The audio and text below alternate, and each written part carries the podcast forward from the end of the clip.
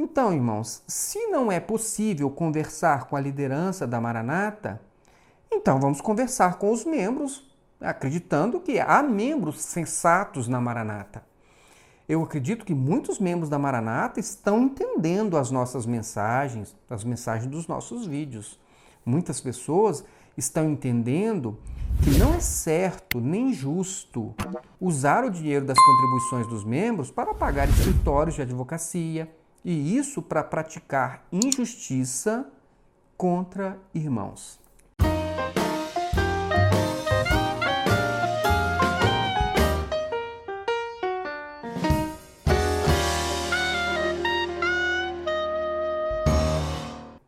No dia 20 de abril de 2020, a Igreja Cristã Maranata fez uma queixa-crime contra mim. Um processo penal foi apresentado me acusando da prática de um crime. No dia 11 de setembro de 2020, eu fui intimado sobre uma proposta de acordo apresentada pela Igreja Cristã Maranata. A proposta de acordo foi a seguinte: a querelante Maranata oferece a retratação do requerido, Solon, nos termos abaixo expostos, como proposta de acordo para a extinção da presente demanda.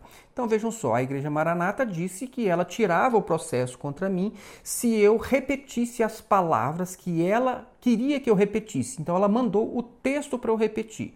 E o texto foi o seguinte: eu, Solon Lopes Pereira, venho declarar, como expressão fiel da verdade e dos sentimentos do meu coração, que no ano de 2019 e 2020, por meio de publicações no YouTube, referi-me à Igreja Cristã Maranata com uma série de expressões desrespeitosas, afirmando que a Igreja Cristã Maranata ensina heresias, manipula seus fiéis, perpetua mentiras, pratica a teologia do medo, dentre outros. Entretanto, nenhuma dessas expressões e adjetivos conferidos por mim à Igreja Cristã Maranata correspondem à realidade. Por causa do meu ato e das expressões desrespeitosas que utilizei, a Igreja Cristã Maranata me processou civil e criminalmente na Justiça do Distrito Federal. Sendo assim, venho me retratar dessas informações e afirmar aqui que elas foram realmente excessivas da minha parte. Não existia e nem existe nenhuma razão para que eu mencionasse aqueles adjetivos e expressões negativas contra a Igreja Cristã Maranata. Ao contrário, o que eu presenciei da Igreja Cristã Maranata, posso afirmar que, nascida no estado do Espírito Santo há mais de 50 anos, é uma instituição séria, ética e integralmente voltada a pregar o Evangelho de Jesus Cristo segundo as Sagradas Escrituras. Nada tenho de ruim a falar da Igreja Cristã Maranata. Comprometo-me a respeitar a Igreja Cristã Maranata e a fé professada pelos seus fiéis, que são pessoas íntegras e que buscam o Evangelho de Jesus Cristo segundo as Sagradas Escrituras, eximindo-me de publicar novos vídeos ou quaisquer outras postagens relacionadas com a Igreja Cristã Maranata. Comprometo-me ainda a arcar com o pagamento de multa no valor de mil reais por dia, na hipótese da realização de novas postagens desfavoráveis à Igreja Cristã Maranata. Viram só? Mas, queridos, disso tudo aí, a única coisa que eu poderia concordar é que na Maranata tem muitas pessoas íntegras. É, isso eu poderia dizer sem dúvida. É, mas acontece que eu só poderia falar isso também em relação às pessoas que eu conheço e com as quais eu convivi, porque eu não posso falar das pessoas que eu não conheço e não conheci. Mas sem dúvida nenhuma eu convivi aqui em Brasília com pessoas íntegras. Mas vejam bem, queridos, essa não é a questão. Né? As minhas questões elas não são dirigidas às pessoas, e sim às doutrinas e às práticas da Igreja Cristã Maranata como instituição. Então, obviamente, eu jamais poderia aceitar os termos do acordo da Maranata, porque simplesmente eu não poderia mentir, entenderam? Eu prefiro sofrer uma condenação do que mentir. Então, disse para Raquel: vamos em frente. Então, a doutora Raquel ela fez uma peça com as informações sobre a nossa negativa de aceitar os termos do acordo proposto pela Maranata e aproveitou e já apresentou previamente as razões pelas quais nós entendíamos e entendemos que a pretensão da Maranata era descabida, uma vez que eu não pratiquei crime algum. Absolutamente, eu não pratiquei crime nenhum. Então, o juiz marcou a audiência para quinta-feira passada, dia 18 de março de 2021, e a doutora Raquel preparou tudo direitinho e nós já estávamos prontos para enfrentar mais este processo quando saiu antecipadamente a decisão do juiz. E vejam só o que o juiz disse nessa decisão. No presente caso, o que se verifica é que os fatos narrados na inicial como ofensivos à reputação da querelante estão abarcados pelo direito de crítica, corolário do direito de livre manifestação do pensamento assegurado pela Constituição da República, artigo 5 inciso 4 O juiz disse que aquilo que a Maranata entendeu como ofensa nada mais é que uma crítica e que eu posso sim pensar livremente e inclusive pensar diferente do que a Maranata entende. E eu posso também manifestar o meu pensamento, porque isso é um direito garantido pela nossa Constituição. E o juiz continuou: apresentar em longos vídeos publicados em redes sociais que a querelada promove o ensino de heresias não manifestadas pela lei de Deus ou ensinando práticas doutrinárias não previstas na Bíblia ou alegando a prática de fatos graves, como exposto na inicial, é típico exercício do direito de liberdade de opinião e de crítica, a que uma instituição religiosa com atuação pública está sujeita. Então vejam só que o juiz deixou claro que dizer que a Maranata ensina heresias e dizer que a Maranata tem práticas não previstas na Bíblia, isso está dentro do exercício do livre pensamento. E, e eu e você também tem o direito de ter é, opiniões semelhantes e também de expressar a opinião. E, e, o juiz disse mais, ele deixou claro que uma instituição religiosa com uma atuação pública está sujeita a críticas. Então, essa instituição ela não pode pretender que a, o Estado venha a protegê-la da crítica, para que ela não seja criticada. E em seguida o juiz disse que isso porque todas as frases indicadas pela querelante, que foram conclusões e excertos dos argumentos expostos nos vídeos, indicam claramente ou decorrem de uma opinião do querelado acerca da correta vivência ou perspectiva sobre a fé. Concluir que a querelante ensina heresias, interpretações incorretas da Bíblia, ou tem uma obra com conotação negativa, pecaminosa, frase que tem contexto distinto no sentido religioso daquele usado em outros ambientes sociais, são opiniões vinculadas à perspectiva de fé do querelado que, ainda que divergente ou até frontalmente oposta à dos integrantes da querelante, é protegida constitucionalmente. Entenderam? O juiz disse que essas questões sobre o que é heresia, sobre o que é pecado, têm um contexto específico religioso que não é razoável levar essas palavras para o contexto social só para dizer que isso é uma ofensa. Entenderam? Eu vou exemplificar. Experimente dizer para um descrente, uma pessoa que não é crente, que a Maranata ensina a heresia do quimerismo e veja o que ele vai dizer. Talvez ele diga assim: ah, tá. É, porque isso, irmãos, não significa absolutamente nada para ele né? que não conhece a Bíblia, que não está envolvido com religião. Mas agora, imagine que uma pessoa dentro de uma igreja, ela não gosta de um determinado pastor e por algum motivo qualquer, e de repente ele começa a espalhar a notícia de que esse, esse pastor está tendo um caso extraconjugal com a mulher do diácono, né, dentro da igreja ali. Aí a coisa muda de figura. Nesse caso, não se trata de entendimento sobre uma questão doutrinária ou uma prática religiosa mas sobre o desejo de alguém de prejudicar uma outra pessoa específica e usando da mentira. Entenderam? É muito diferente uma coisa da outra. Seria muito bom se a Maranata entendesse isso também, não é mesmo? Será que realmente ela não entende? Mas, independentemente da Maranata entender ou não entender, eu tenho a certeza que você tem condições de entender isso. Né? E se você entender isso, você não vai apoiar esse tipo de prática de uma igreja ficar processando ex-membros porque discordam das suas doutrinas ou práticas. Entenda, meu irmão, crítica a uma prática né, da igreja ou uma doutrina religiosa, por mais que seja feito com o uso de palavras como seita, heresia, heresia destruidora, antibíblico, pecado, mentira, isso não caracteriza crime de difamação e não é razão para nenhum processo civil com pedido de indenização por danos morais. Isso não tem nada a ver, né? isso é um abuso. Se vocês não querem acreditar em mim, embora eu tenha formação jurídica, pelo menos acredite no que diz o juiz neste exemplo que eu estou trazendo para vocês. E veja o que mais o juiz disse.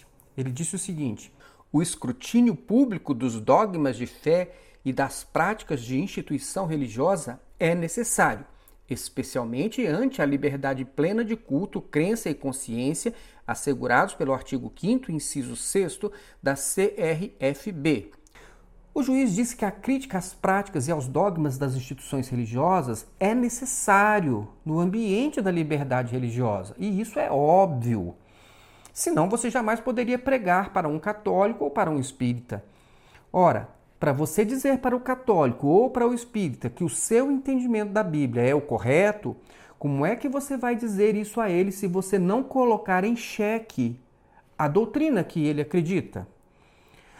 Quando você diz a um católico que adorar uma imagem de escultura é errado, em outras palavras, você está dizendo a ele que a Igreja Católica ensinou a ele uma heresia. Quando você diz a um espírita que não há reencarnação, você está dizendo a ele que o espiritismo é uma religião herética. Entenderam? É difícil de entender isso? É por isso que não se pode proibir a crítica religiosa. Agora, o que é estranho é uma pessoa pensar que é válido criticar a Igreja Católica, é válido criticar o Espiritismo, só não pode criticar a igreja dela. Ora, irmãos, é, qualquer pessoa tem condições de entender isso. Não deixe que uma igreja qualquer coloque na sua cabeça que somente ela não pode ser criticada. Porque quem faz uma coisa dessas, na verdade está querendo tolher a sua capacidade de ver o óbvio. E se você é, quiser ver o quanto essas pessoas que fazem isso, elas são incoerentes, Observe se elas mesmas não criticam doutrinas e práticas de outras igrejas. Enfim, é, vamos ver o que mais disse o juiz nessa decisão. A vedação ao debate público entre fiéis de diferentes crenças ou sem nenhuma crença seria indevida ingerência do Estado juiz na liberdade de opinião e de crença, ainda que realizada indiretamente por meio de tipificação destes atos como crimes contra a honra, Agir de forma diversa seria, por via transversa, interditar o debate crítico sobre a manifestação de fé, ou de ausência dela, restituindo o crivo estatal sobre as religiões, o que seria inegável retrocesso aos direitos de liberdade humana consagrados constitucionalmente e em diversos tratados dos quais o Brasil é signatário. Entenderam? O juiz disse que o Estado ele não pode proibir o debate religioso e que não deve, né, que não se deve acionar a justiça com essa história de crime contra a honra de igreja, só porque alguém criticou a sua doutrina ou a sua prática religiosa. E agora o juiz ele vai dizer que eu, Solon, não cometi crime nenhum. Vejam só o que ele disse. Vale observar também que tais observações são feitas pelo querelado em vídeos extensos de um contexto de crítica, sendo flagrante a ausência do dolo exigido pelo tipo na hipótese presente. Assim, ante a ausência do dolo exigido pelo tipo e da subsunção dos fatos à proteção constitucional, à liberdade de opinião e crença, flagrante a ausência de justa causa para o exercício da ação penal. Ante o exposto, rejeito a queixa-crime. E para finalizar, sobre a alegação da Maranata de que eu havia sugerido desvio de dízimos da igreja, o juiz disse o seguinte: Quanto à alegação de que o querelado, de que ele estava sugerindo o desvio de dízimos, Vale observar que não há conexão direta entre o que foi dito e a referida alegação, tratando-se de ilação realizada pelo querelante. Vejam só, o juiz disse que a Maranata falou coisas sem nexo e que os argumentos da Maranata não passam de ilação, ou seja, de coisas mal formuladas da cabeça dessas pessoas que me processaram. Foi isso que o juiz disse. Então, no final, o juiz rejeita a queixa-crime apresentada pela Maranata e diz que depois do trânsito em julgado, a ação, este processo, ele deve ser arquivado. Que bom, não é mesmo, irmãos? E eu aproveito agora para agradecer e parabenizar a doutora Raquel, que venceu mais uma causa. É, pois é, ainda bem que a Kelzinha cobra bem baratinho do papai, né? Mas irmãos, eu não estou fazendo estas afirmações para tripudiar sobre os irmãos da Maranata, de, de modo nenhum. Obviamente que não. Até porque eles merecem todo o nosso respeito. Mas eu entendo que se você é da igreja Maranata, você deve saber o que a Maranata está fazendo com o dinheiro das contribuições financeiras que ela está recolhendo dos membros pelo menos uma parte desse dinheiro arrecadado ele está sendo usado para pagar escritório de advocacia, né? E para processar pessoas inocentes, processar pessoas indevidamente. Isso é injustiça. Você que é membro, você concorda com isso? Ou você acha mesmo que não interessa o que a Maranata faz com o dinheiro que recolhe, inclusive de pessoas pobres e necessitadas? Neste caso, por exemplo, quantas cestas básicas poderiam ser feitas com o dinheiro que foi pago para um escritório de advocacia me processar indevidamente. Para onde foi esse dinheiro? Diga você mesmo. Irmãos, eu estou é, conversando com você que é membro porque não tem como conversar com a liderança da Maranata.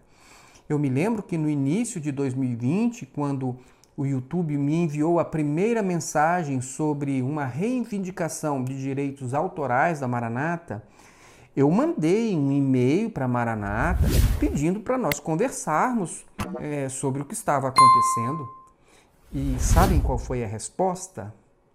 Nenhuma. Eles simplesmente me ignoraram.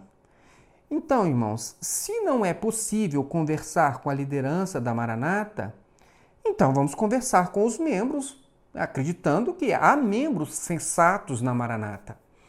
Eu acredito que muitos membros da Maranata estão entendendo as nossas mensagens, as mensagens dos nossos vídeos. Muitas pessoas estão entendendo que não é certo nem justo usar o dinheiro das contribuições dos membros para pagar escritórios de advocacia e isso para praticar injustiça contra irmãos. Pense nisso. Escolha ficar do lado da justiça. A Igreja Maranata, ela queria me apresentar para você como um criminoso. Mas o que o juiz disse?